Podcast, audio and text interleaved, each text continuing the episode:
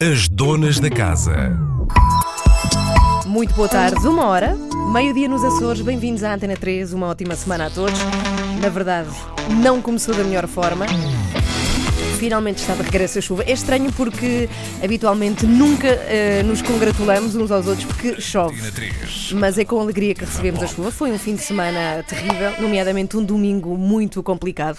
E eu eh, confesso que, enfim, nós vamos fazer uma emissão de rádio com toda a alegria que conseguirmos para passá-la aos ouvintes da Antena 3, mas quero que saibam que ficámos tão aterrorizadas e preocupadas eh, pelo, pelo país como todos vocês. É não verdade. No teu caso, por dois países, porque Espanha não está muito Sim, diferente. sim, sim, é verdade. E, e a verdade é que aqui na zona da Grande Lisboa tivemos alguns incêndios, mas propriamente dito no centro da cidade e na linha de Cascais onde eu vivo não tivemos grandes problemas, mas sei que grande parte dos ouvintes que nos escutam neste momento estão em zonas Sim, que sim. foram De ameaçadas. Lisboa para cima, quase, quase todas as zonas têm algum incêndio. Não sei se ainda ativo, espero que já não, mas alguns deles acho que infelizmente ainda sim. Uhum. Daqui a pouco vamos ver se eh, chove em todo o país, porque eu acho que a chuva ainda não chegou a todo o país, aqui na zona do litoral, em Lisboa também eh, e, e noutras zonas já se verifica a chuva.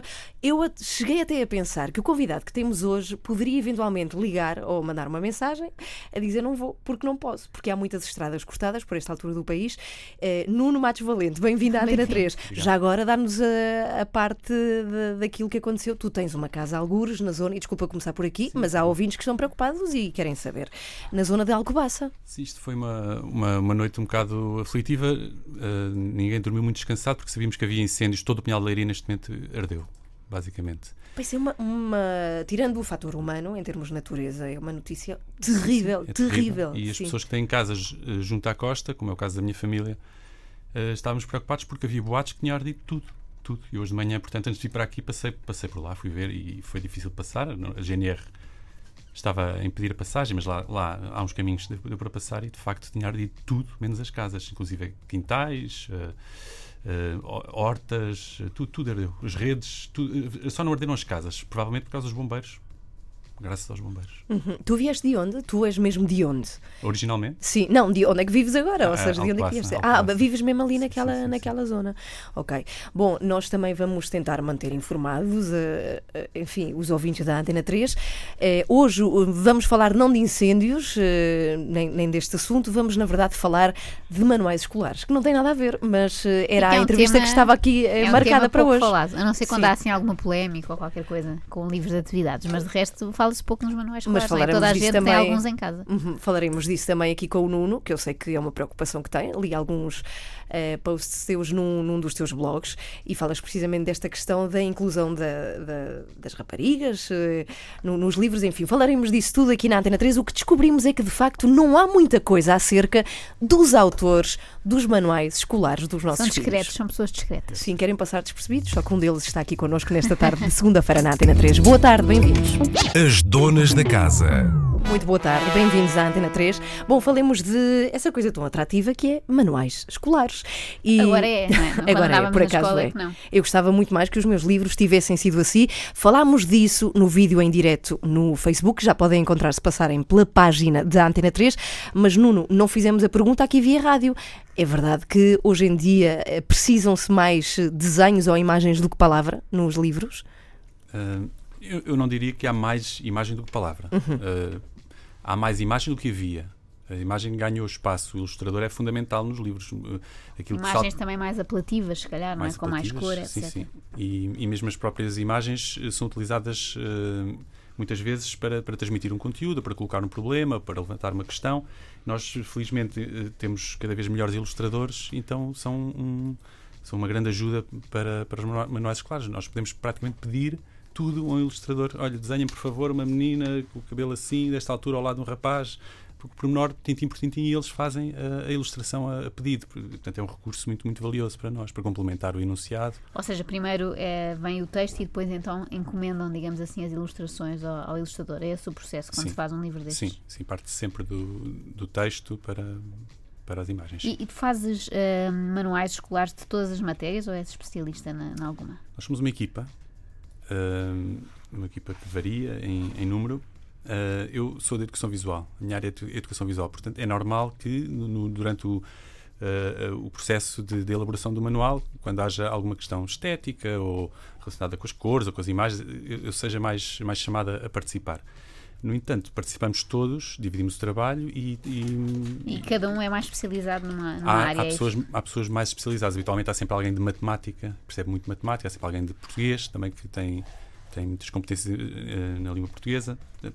Tem que ser equipas uh, muito variadas. Pois, faz sentido. Um livro de matemática não pode ser feito só pela pessoa que percebe de matemática, porque convém também estar bem escrito. Naturalmente. Lá por, por e, ser e números, não é? E sim, sim, sim. É, Daí a equipa é, não é muito diferente de, de, de, construir outro objeto qualquer. Um automóvel, por exemplo, ou um outro objeto de design. É, é um, é um, é um, são objetos muito complexos. Uh, olhando para eles parecem simples, mas não. Tudo aqui é feito, não, nada é deixado ao acaso. Tudo é feito com um objetivo. Não há uma, um ponto final que não tenha um objetivo. Bom, é, entretanto, deixa-me explicar também que eh, aos ouvintes da Antena 3, o Nuno Matos Valente, que está hoje connosco, foi professor de EV, Educação Visual. Moderna. É autor de manuais escolares do primeiro ciclo e também autor de um livro, e por isso já cá esteve na Antena 3 no ano passado, que se chama Bestiário Tradicional Português, do qual falaremos ainda mais à frente, até porque é um livro maravilhoso para, para as crianças. Olha, que idade é que tinham os teus uh, alunos? Isto na tua faceta de professor? Professora. Uhum. Uh, habitualmente estão. Uh, posso apanhar desde os 6 até aos 16 anos. Dos 6 ao 16? 16 sim. Caramba. Uhum. Mas habitualmente têm 11, 12, 13 anos por aí. E, e qual é o, o, papel que tu achas que tem um professor na, na educação de, de, uma criança? Há algum papel? Porque vocês não estão lá para educar a criança, não é? Suponho que sejam os pais a ter esse papel. Mas há, há muitas horas do dia em que este, estes pequenitos estão convosco. Nós temos um papel, eu acho, muito importante. Eh, certas idades ou certos grupos, nós passamos mais tempo Uh, preocupados com a disciplina, com, com, o comportamento, com a postura, com o saber estar, com o saber ser, com o saber, com essa, do que com os conteúdos. É muito normal, passamos muito mais tempo a gerir a sala de aula do que, do que a gerir os conteúdos. Se bem que a tua aula, a educação visual, até é das mais bem vistas pelos miúdos, ou não? Certo. Pelo menos é, antigamente era é, assim. Solta-se um bocadinho as amarras, são um bocadinho mais livres. Uh, não há, é raro usar manuais, por exemplo, em EV. Em EV. Logo aí são trabalhos de projeto, trabalhos Aliás, de grupo. EV deve ser a disciplina que mais vezes mudou de nome ao longo dos tempos, não é? Ah, sim. É, havia, eu tive EVT, agora eu tive é EV. trabalhos manuais. Pois, era já teve todo o tipo de e, nomes. havia trabalhos oficinais e havia os trabalhos manuais femininos, os trabalhos manuais masculinos. Foi, foi Mas no que toca ao conteúdo é a mesma coisa. Por exemplo, dá-me aí exemplos de trabalhos que tu tenhas uh, mandado aos teus alunos. Educação visual, uhum. o clássico intemporal é a capa arquivadora. Ah, é? pois é, sim, sim. Não sei se se recorda. Não te lembras disso? É assim, há três, não é? Que, que, Mas não me lembro. Não uma me lembro capa disso. para pôr dentro os desenhos. Nós partimos sempre do, de um problema. Então, o, o, primeiro problema que aparece é onde é que vamos guardar uh, os vossos trabalhos. Começam-se a acumular, esperamos que eles se acumulam. Quando, quando tiverem acumulado um bocado, nós perguntamos: então e agora? O que é que fazemos? E, e então. Uh, aplicamos a metodologia de, resolução de problemas ou de projeto em que esperamos que eles, uh, que os alunos percorram, façam um percurso de, de aprendizagem que eles próprios resolvam os problemas e, e nós orientamos-los habitualmente para a elaboração de uma capa que pode ser elaborada desde em cartolina até em calças de ganga, velhas ou cartão, ou qualquer coisa assim. Isso é um trabalho, é um, isso é um clássico. Em ET, que é a Educação Tecnológica, porque esta disciplina ET? foi partida em duas. Sim. Existe uma coisa chamada Sim, ET. sim. Eu estou tão velha, não, Não, sei o que é não. isso. O que é Para isso? ti é um filme, ET? não é? sim, para mim é um filme do, do Spielberg, sim. Partiram a EVT, ET Uhum. e EV. Ok. E, ou seja, partiram a Educação Visual e têm? Tecnológica. Ah, então já não se chama VT. Não. Eu estava a dizer Não. errado. Agora é EV. EV. Educação Visual E ET. Educação Tec- Sim. Tecnológica. Certo. E a O que é que se tecnológica, o que é que se aprende? O trabalho que eu mais gosto de fazer, por exemplo, o que os alunos melhor reagem, para dar um exemplo, é um forno solar, por exemplo. Em que eles aprendem sobre energia, sobre conservação de energia, sobre materiais, sobre construção. Portanto, tem mais... Eles fazem um forno Fazem, solar. fazem. É fácil fazer um Muito. forno solar. É, é fácil. Ah, tens que nos ensinar, Claro Ana. sim. Como é que se faz um forno solar? Que Vamos fazer um esta tarde. Sim, vamos fazer um forno solar. Funciona mesmo? Dá para Perfeitamente, dá cozinhar? para cozer arroz, claro, demora um bocadinho mais. Isso é maravilhoso. Ouvintes sim. da Antena 3, vamos Os hoje. vossos filhos agora podem ter o próprio forno. Mas acho que falar de fogo hoje é, e de forno e não sei o quê Sim, é, é uma evitar, matéria muito sensível, evitar. vamos evitar, mas Fazer de um todas as formas parece-me que pode ser uma E, e- e uma dúvida que agora me veio à cabeça por causa das aulas antigas de EVT. Ainda se aprende aquela coisa dos tiares e da tecelagem ou isso Sim, já sim, passou? eh, Há muita liberdade. Cada, cada turma, cada escola, cada professor eh, pode, nesta disciplina, trabalhar aquilo com que se sente mais à E vontade. que acha que vai ser mais ou- interessante ou, para aqueles por alunos? exemplo, sim. ou que a escola tem condições para. Porque há escolas, por exemplo, que estão apetrechadas para trabalhar o barro. tem, tem muflas, que são os fornos grandes, tem, tem os, os tornilhos, tem as rodas de olé, tem tudo. Há outras que não têm, mas se calhar têm estiradores e aí trabalha-se mais a geometria, talvez. Ou Sim, porque há muito por onde escolher né, muito. nessa área. Há, o, o programa é muito vasto. E, e dentro tem- do programa os professores podem optar, ou seja, há coisas que são facultativas. Nós, nós tentamos dar os mesmos conteúdos através de, de experiências de aprendizagem diferentes. Eh, Um aluno pode aprender as mesmas coisas numa atividade de selagem ou numa atividade de, de recorte. Há conteúdos que não técnicos, mas eh, de, outro género, que podem ser aprendidos em várias. E para ti foi óbvio, enquanto andavas na escola, que querias ser professor? Nós normalmente vemos o professor como um vilão, não é? Em que momento é que pensaste, não, afinal eles são úteis e eu também gostaria de um dia de ensinar pessoas mais novas? Ah, não, o meu percurso não, não foi um percurso muito, muito ortodoxo. Eu não cheguei ali aos, aos 8 ou 9 anos e, e pensei vou ser professor. Não. Ah, entre várias coisas que faço, também sou professor. Não houve assim um momento de. De- Mas não houve aquele receio, agora vou encarnar aqui aquela personagem que os, que os miúdos normalmente não gostam. Do, Ou do gostam para a professor. vida. Por acaso eu acho Sim, que quando se há extremos, professor é a verdade, nunca se esquece, Sim. nunca se É esquece. Ah, nós, na formação de professores, ah, a parte do- dos estágios e das práticas pedagógicas são muito boas, são assim uma grande lavagem ao cérebro. Que nós vamos de, de- de ser pessoas que se aterrorizam só de pensar que vamos estar à frente de 20 meninos ou meninas e de repente somos obrigados a fazer aquilo, explicam-nos como é que se faz, dão-nos as técnicas, as metodologias, eh, como é que se planifica, como é que se resolvem os problemas, refletimos muito, é tudo muito na base da reflexão e cresce-se ali naquele ano e meio cresce-se muito. E a seguir entra-se na escola e eu aprendi também muito, muito com os meus colegas. Nós aprendemos muito mais, eu diria que aprendi mais com os meus colegas do que com, com- na escola. Mas preferes dar aula já que vais dos 6 aos 16? Qual é a faixa etária que tu mais gostas? Eu acho o equilíbrio, não sei se. Bem, eh, o equilíbrio em, em que os alunos, para mim, nestas idades estão entre aquela capacidade de se maravilharem que, que as crianças têm e, e- e já têm alguma autonomia, é o quinto ano. Portanto, eles já começam a ter autonomia, já podemos confiar Quinta que é neles. 10? É 10 anos, mais Sim, ou menos, aí, não é? por aí. 10. Ainda são crianças, mas já com, Já com autónomas, mais sim. capacidades. Sim. E não, não começaram a surgir alguns problemas que depois começam a surgir com a adolescência, portanto há ali uma, uma série de, de janelas que estão abertas que se pode trabalhar. Uh, mais para baixo começam a perderem autonomia e mais para cima, mais velhos, começam uh, a perder às vezes interesse na- nas atividades. Portanto, para mim ali o ideal, eu gosto muito do, do quinto ano. Bem, has de explicar, já a seguir na Antena 3, o que é que tu fazes no momento de acesso de loucura dos alunos, que sempre existe isso, o que é que um professor faz. Recordo que hoje também estamos a falar de manuais escolares, aliás, sobretudo, é para isso que tu vieste, Nuno, vamos, vamos querer saber quem é que te contrata, como é que é feito, como é que é organizado o manual, eh, como é que sabes os enunciados, se existe o problema dos meninos e meninas, de facto, eh, nestes livros. Aqui na Antena 3, se tiverem perguntas a fazer, podem fazê-las no Facebook da 3. As donas da casa. Aqui estamos convosco na Antena 3. Muito boa tarde, boa segunda-feira. Recordo que hoje temos aqui em estúdio como convidado o Nuno Matos Valente, que eh, é, autor de manuais escolares e também é autor de livros infantis, dos quais falaremos mais à frente. Pergunto-te, como é que se contrata pessoas que façam manuais escolares? Quem é que, quem é que contrata? São editoras? É o Estado? Quem é que faz isso? Uh, quem faz os manuais escolares são as editoras. E as editoras é que, é que têm as equipas de autores. Como é que cada equipa de autores é formada? Depende, é uma questão de gestão de recursos humanos, penso eu. Uh, sei que há pessoas que enviam autopropostas, por exemplo, para as editoras, como processo normal de edição. Outras vezes são as editoras que abrem processos de recrutamento, procuram pessoas com determinado perfil e vão à procura e constituem as equipas. Mas a editora é que é a fábrica dos livros. Mas as equipas estão sempre em funcionamento, ou seja, a equipa está formada e vai esperando que haja novas encomendas de livros. Não, os manuais escolares têm um calendário de adoção. Uh, esse calendário é feito pelo Ministério. O Ministério define que no ano 2017, 2018, no ano letivo, vão ser adotados os livros, eu agora não sei de cor, mas imaginemos, primeiro ano eh, de matemática, terceiro de. Quer dizer que alguns anos antes nós temos que começar a fazer os manuais escolares tendo em vista uh, o ano em que o manual vai ser, vai ser adotado. Portanto, isto é tudo planificado com anos de antecedência. Espera aí, não percebo. O Estado, ou seja, o Ministério da Educação, decide a matéria a abordar é, nesse Para além da específico? matéria a abordar, Sim. eh, tam- também decide, que são eles que fazem os programas, eu estava a dizer é os anos de adoção, porque os manuais vão mudando. Ah, Seis em seis anos, Uhum. os manuais eh, mudam, são adotados novos manuais. Um um- uma criança que agora esteja a estudar por um, por um determinado manual, esse manual tem uma validade e daqui a, imaginemos, quatro anos, chega o ano em que esse- essa disciplina tem que ser de novo adotada. Portanto, estamos sempre a rodar e, nunca, e todos os anos são disciplinas diferentes.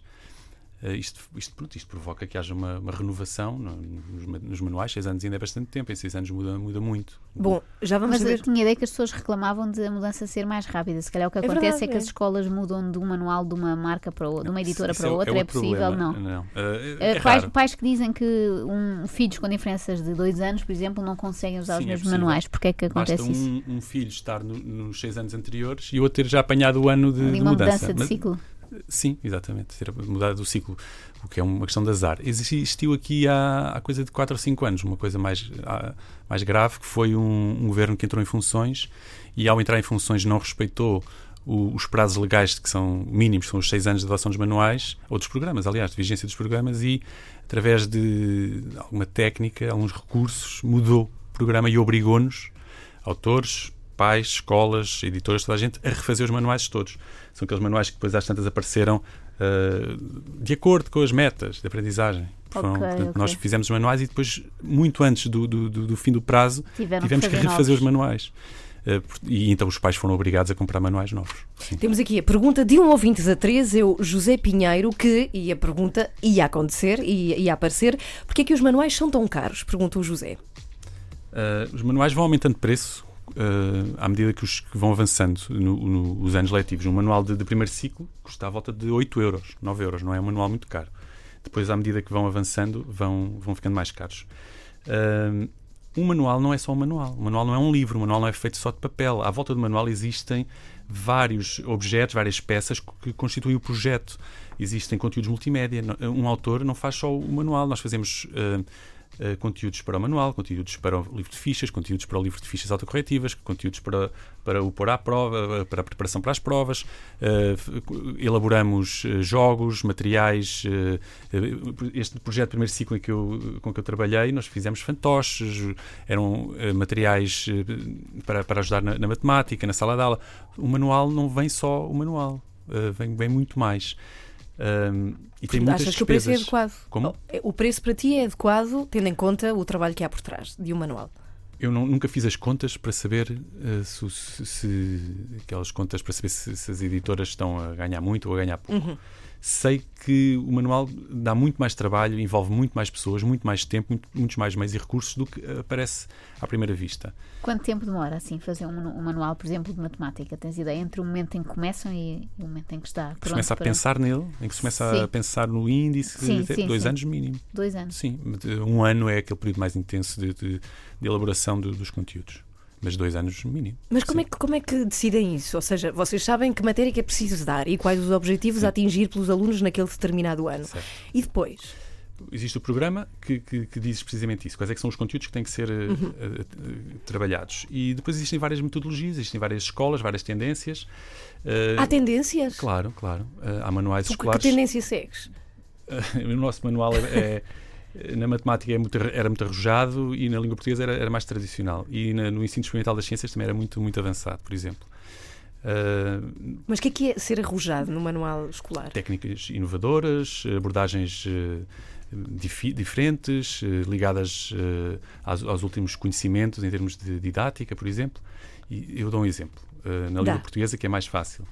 A língua portuguesa, existem vários métodos para ensinar uma, uma criança a ler. Eh, o programa diz que a criança tem que saber ler, tem que atingir determinados objetivos a determinada idade, mas não diz como é que se, se chega lá. Pode sugerir, pode dar sugestões, mas depois existem metodologias. Eh, as, ma- as mais tradicionais eram aquelas que, em que o aluno eh, juntava letra a letra, os chamados métodos sintéticos, e depois juntava as letras letra a letra e ia formando depois a sílaba, a seguir a palavra, depois a frase, e, e do, do, do, do- mais pequeno para o maior. Depois há os outros métodos um bocadinho mais inovadores, que são os métodos globais, em que os alunos eh, partiam do, partem de uma frase ou de uma palavra e depois vão desmontando nos sonzinhos, nas palavrinhas. São, são duas formas diferentes de ensinar. Há manuais que exploram mais uma forma e outros exploram mais outra forma. Depois, cada professor ou cada escola, quando vai adotar o manual, escolhe de acordo com a metodologia com que mais se identifica ou que conhece melhor. Pronto, apesar de não ser exclusivo, um professor pode ensinar um, um aluno a, a ler e o, e o outro da carteira ao lado ensiná-lo a ler com outro método que seja mais adequado a ele. Pronto. Mas, de uma maneira geral, há muitas maneiras diferentes de abordar os conteúdos. Em, em matemática, por exemplo, pode-se partir do concreto, uma situação concreta, para depois levar os alunos hum, a chegar às conclusões, ou pode-se lhes dar logo os conteúdos e eles depois os apliquem. São formas completamente opostas de, de trabalhar. E uma questão que se fala muitas vezes é como é que eh, uma determinada escola decide que manuais vai, vai adoptar, adotar. Sabes como é que isso Sim. funciona? Sim, o- as escolas recebem, a partir de uma, um, um, um projeto, cada editora que esteja interessada em que o seu projeto seja adotado, envia para as escolas o seu projeto. Portanto, é normal, nas épocas de, de adoção, lá num canto na escola, estar um monte de livros que depois os professores de- da área, ou do departamento, imaginemos de... Ah, não é apenas o diretor, cada, Não, não, cada não. área consegue Sim, sim, ter os- voto na matéria. Sim, sim. Não, existem mesmo um- um processos que têm que se seguir obrigatoriamente e formulários têm que se preencher, tem que se analisar, os professores analisam os manuais e depois justificam porque é que decidem adotar um ou adotar outro. Às vezes decidem adotar porque é o que já existia, então os, não- os meninos não vão ter que comprar, os irmãos mais novos, por exemplo, é uma boa razão para, não- para escolher um manual, ou uma determinada metodologia que, que é, que é utilizada na- naquela escola, por exemplo. Uhum. Tu trabalhas para, e já agora, a editora Raiz, é assim que se chama. Quantas editoras de manuais manuais? Sim, sim. Estes manuais foram feitos inicialmente chamados Estes que trouxeste aqui Trouxe, sim, sim, estudantes. os, os manuais escolares que eu fiz. Sim, São da Raiz Editora, sim. sim. E quantas editoras há de manuais escolares? Há Ah, muitas? há- há- Não, há aquelas clássicas. Eu estudava com livros Everest. Tu estudavas com o quê? Lembras? Ai, não me lembro da Não, marca. eu lembro-me. da editora, Porto, Editora também é assim, mais, eh, Sim, mais sonante. mas não me lembro assim de Há muitas nome. mais? Assim, de primeiro ciclo, eh, talvez sejam, neste momento, não sei ao certo, mas talvez 5 projetos. 5, 5, 6 talvez. Uhum. Eh, sei que, por exemplo, imaginemos de um, um livro da EV, há de haver muito mais projetos. É, é um, fazer um livro da EV é uma tarefa muito mais simples do que fazer um, um conjunto de manuais de primeiro ciclo, por exemplo. Sim, porque desenhem um corpo nu. Ah, bem, não. Não é bem. Mas eh, eu sei, estou a brincar. O Nuno Matos Valente foi também professor, de facto, de EV e fica uma pergunta por responder há pouco. Num acesso total de loucura dos teus alunos, como, como é que tu fazes? Ou o que é que tu fazes? O ideal é não deixar chegar ao excesso de loucura. O segredo está aí. A sala tem que se ir gerindo de maneira a que não haja acesso de loucura. Ah, Eu, eu, eu acho que nunca tive um acesso de loucura. Assim, geral. Posso ter tido um. Tens de EV, eu acho que tem a ver com isso. São mais Sim. descontraídos já. Acredito, acredito. Ah, mas, ah, mas excesso de loucura não, não, não pode haver. Isso já é ultrapassar os limites todos. Eles têm, têm que haver um bom ambiente na sala de aula. Às vezes há uns que se passam um bocado e, e nós intervimos junto de, de- dos meninos que se estão a portar mal. Mas aquela história. A mim nunca me aconteceu tirarem-me giz ou, ou papelinhos que eu Mas tens visto. colegas a quem isso aconteceu? Já? Tenho mais ideia de quando eu era aluno disso acontecer do que acontecer agora aos meus colegas. Sim. Ah, quando tu eras Ah, aluno? claro, claro. Era em Castelo Branco, esse sítio de rebeldes. Bom, estamos a falar de manuais escolares aqui na Antena 3. Já a seguir vamos querer saber a tua opinião sobre esta polémica que despontou no passado mês de agosto e que teve a ver também com manuais escolares, supostamente para meninos e para meninas. Já cá voltamos.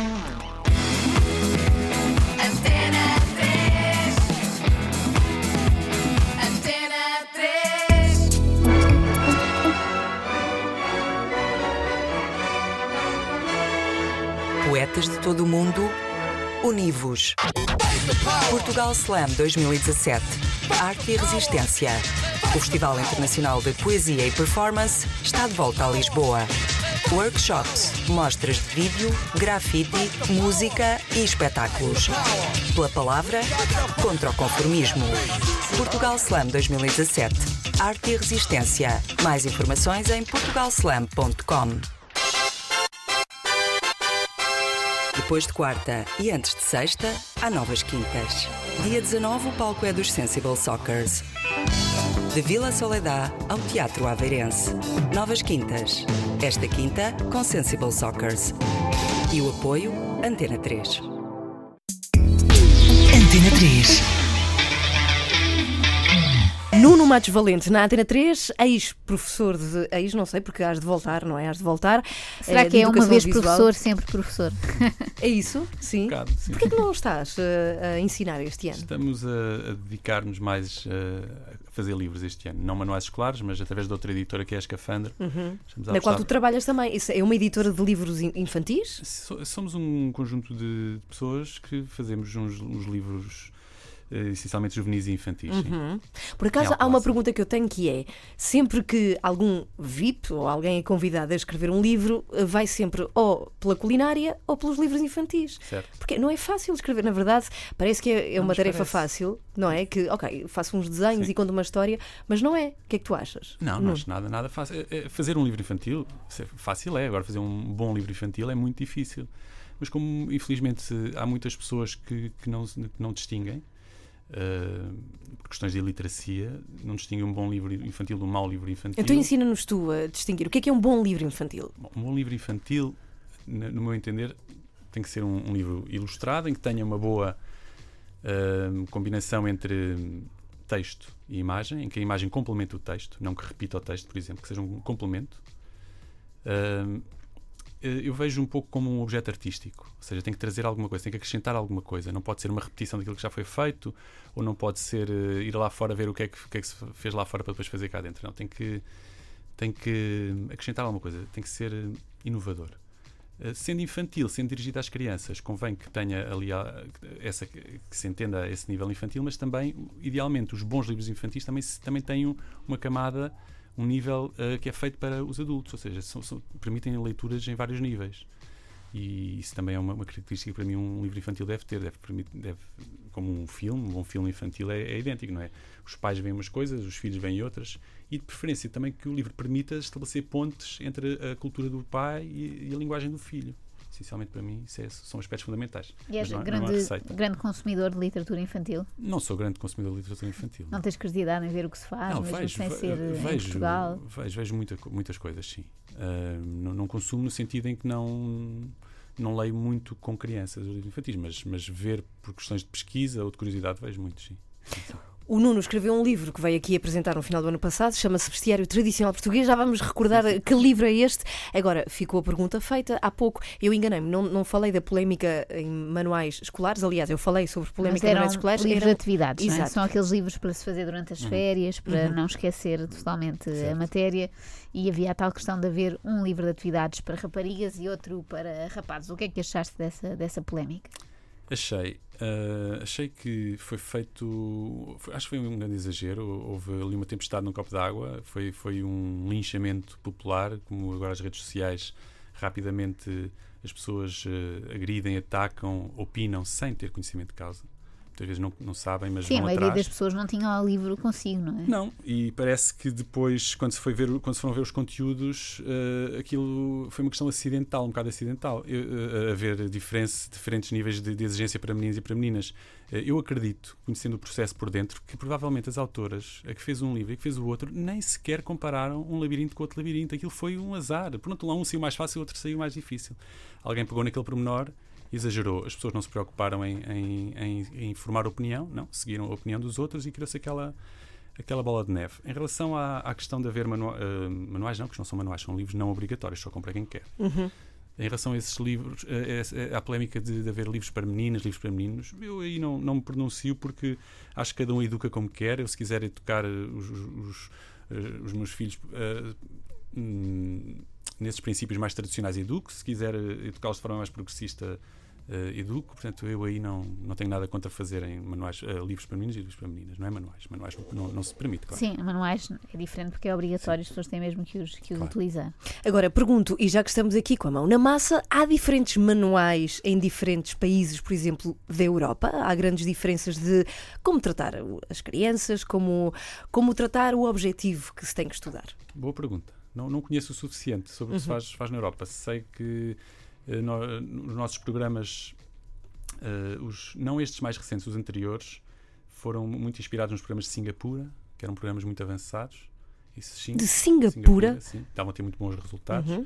As grandes eh, importações que nós fazemos é mais ao nível das metodologias de sala de aula, não tanto de manuais. Há, as pessoas tentam, eh, imita-se muito a Finlândia, outros agora imitam uh, as metodologias russas, que são baseadas em princípios completamente diferentes, por aí, por aí sim. Metodologias são essas da Rússia? Isso mete-me algum medo. Não, são. eh, eh, tem- Bolchevique. assenta- Não vale a pena. Assenta num- numa. num- Eles numa- têm um ar assim muito rígido. Mas é mesmo isso, é que assenta na, na disciplina e no respeito pela figura do professor.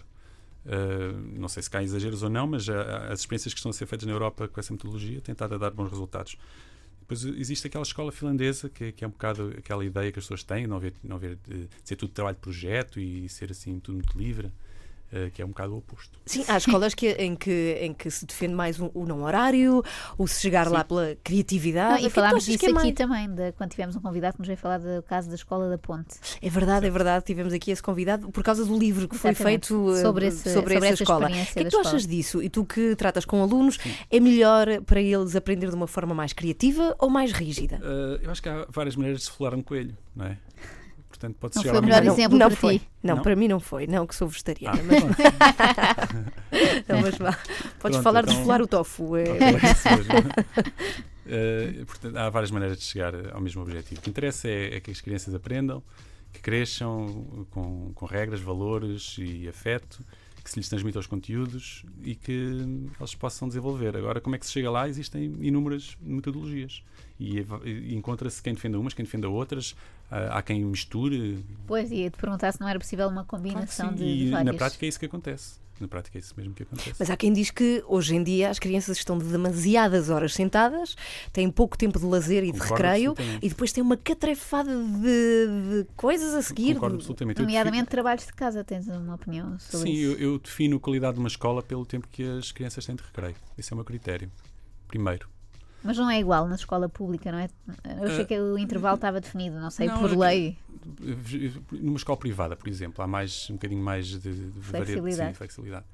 Aí vê-se que há escolas em que os meninos estão muito, muito, muito ocupados e a opção é com a ocupação. Eles têm que estar ocupados e porque uma criança ocupada é uma criança que não incomoda, não é? Ahm, isso às vezes é, é uma preocupação. Mas, eh, a meu ver, uma, um- uma, uma criança que brinca é que é uma criança que, que aprende a, a estar sozinha, aprende a ser autónoma e também é uma criança que também não incomoda, não é? Portanto, eu não, não vejo porque é que não se opta por aí. Claro que os pais querem estimular ao máximo os filhos, querem que eles tenham as oportunidades todas, querem que se ele tiver um talento para ser bailarina ou para ser músico, que seja descoberto desde o princípio, que para poder ser um talento, para poder crescer. Ah, mas ah, a minha visão não, não é essa. Eu acho que o crescimento deve ser muito mais natural, não devemos andar a competir uns com os outros, não devemos andar a querer ser os, os melhores do mundo. Isso é bom porque é, tem a ver com a pergunta que eu te ia fazer a seguir. Há muito esta questão de, de que os valores nas crianças hoje é a competitividade, o rigor. Quais são para ti os valores que as crianças com, por exemplo, 6 anos, o primeiro ciclo, devem aprender? Ai, que pergunta tão complicada. Não. Ah, Devem aprender a ser bonzinhos. Insistimos sempre na- naqueles valores da, da amizade, não é? Uhum. do respeito pelo, pelo próximo. Acho que são, basicamente, esses são, são a, a- a base de tudo, não é? O respeito pelo próximo e, e dentro depois dos pares, dos grupos de pares, é, é a amizade entre eles. Acho que são, são, são os princípios fundamentais, a meu ver. Mas eh, haverá outros. Nuno Matos Valente é professor, é autor de manuais escolares e é também autor de um livro sobre o qual se falou no final do ano passado, que se chama Bestiário Tradicional Português. E que, pergunto para quem não ouviu, nomeadamente a Joana, que não estava aqui também, que livro é esse? De que é que trata? Eu por acaso ouvi, que eu ouvia sempre o programa Ah, eu sei. quando não estava cá para ver os teus erros, as tuas Claro, falhas e claro. anotar. E o mal que eu estava a fazer. É, agora. é Mas um, é um livro que, que reúne e ilustra hum, cerca de 40 criaturas fantásticas do imaginário popular português, das lendas. Ou seja, vê se tem um livro de lendas portuguesas, não, é um livro que tem o, o homem do, que explica, Tem os identifica, exatamente, eh, o homem do saco, a coca, o papão, o homem das sete tentaduras, o homem do chapéu de ferro. eh, Eu acho que o mais popular é o Homem do Saco. aqui na região, nesta E o região, papão? será sim. Sim. Ah, e o papão, Mas sim. fomos para o, para o Algarve, não, não é? E- e- Qual é no Algarve? eles têm a Zorra Berradeira, que é assim uma espécie de alma penada em forma de raposa, Uhum. que é muito conhecida. Se formos para Braga, conhecem muito a Maria Gancha, por exemplo, que vive dentro dos poços e que, e que ataca os meninos que vão ao poço. Portanto, é um livro que reúne e ilustra eh, eh, estas, estas criaturas. Foi a primeira vez que foi, foi, que foi abordado desta maneira em Portugal. Mas a intenção é as crianças terem pesadelos para sempre. Sim. a intenção é uma, é uma criança, uma família que queira brincar aos monstros, sem Ok. ser através do Halloween. eh, ou sem ir Com buscar monstros nacionais, é? sim, que tenha recursos nacionais e, e é para que esta, esta próxima geração saiba, conheça melhor estas criaturas tradicionais do que a minha geração conheceu, porque nós tivemos que fazer uma recolha. Isto, isto foi um esforço de ilustração, foi um esforço de, de- de cristalização de, de uma imagem para as criaturas que nós não temos. Enquanto que nós, nós sabemos perfeitamente como é que é um, um duende espanhol, ou como é que é um, um leprechaun. eh, Se tu fosses lepre- de Espanha, Era um se fosse doente minha lá. contemporânea, Sim, um doente espanhol. O contemporâneo nunca será. Nunca, é verdade. É isso. E enquanto que as criaturas portuguesas não há uma representação delas, para não haver um conhecimento. Então nós quisemos fazer essa primeira abordagem. Agora, quem quiser pegar neste trabalho e, e desenvolver, eu ficava muito mais feliz se, se a próxima série eh, sei lá, da SIC Radical ou da RTP, ou fosse sobre eh, a Ventesmas, que é uma criatura do Norte, ou sobre olharapos, do que se fosse sobre zombies ou sobre vampiros. Pois e é. sentia que tinha, talvez, contribuído um bocadinho para esta questão. E agora vem o Halloween. E, Então- e aí um livro também eh, que não tem nada a ver com isso, mas entretanto é preciso ter em conta que o monstro que é nacional é bom e portanto fica aqui o recado. Quanto ao teu próximo livro, 1 de dezembro. Não é meu. eh, não, Estou não a é teu, é da tua editora, a. Escafandro, a Escafandro. Da Sim, qual sim. tu fazes parte, Exato. edita 1 de dezembro que livro? É, o livro é da Rita Nabais, Uhum. ela é, é a, a autora dos textos e da pesquisa, e a Joana Raimundo é a autora das ilustrações. É a história do rock, e depois, entre parênteses. Internacional ou Não, nacional? eh, sim, internacional, internacional, sim, dos anos 50 até à atualidade. Chama-se A História do Rock para Pais Fanáticos e Filhos com Pancada. Pancada escrito com punk. Uhum. Ok. Portanto, é, a Rita fez uma pesquisa, selecionou 150 bandas que ela considerou principais para ilustrar. Depois há mais de 300 bandas que são sugeridas capítulo a capítulo. E, e tem-se uma abordagem engraçada, com curiosidades para além da, da- da própria descrição das bandas e de- dos elementos das Isso é bandas, e. Uhum. uma pesquisa rigorosa. Depois tem a parte também engraçada que as crianças gostam muito. As ilustrações são, são, são muito apelativas. É um livro para dos 8 para a frente. As donas da casa.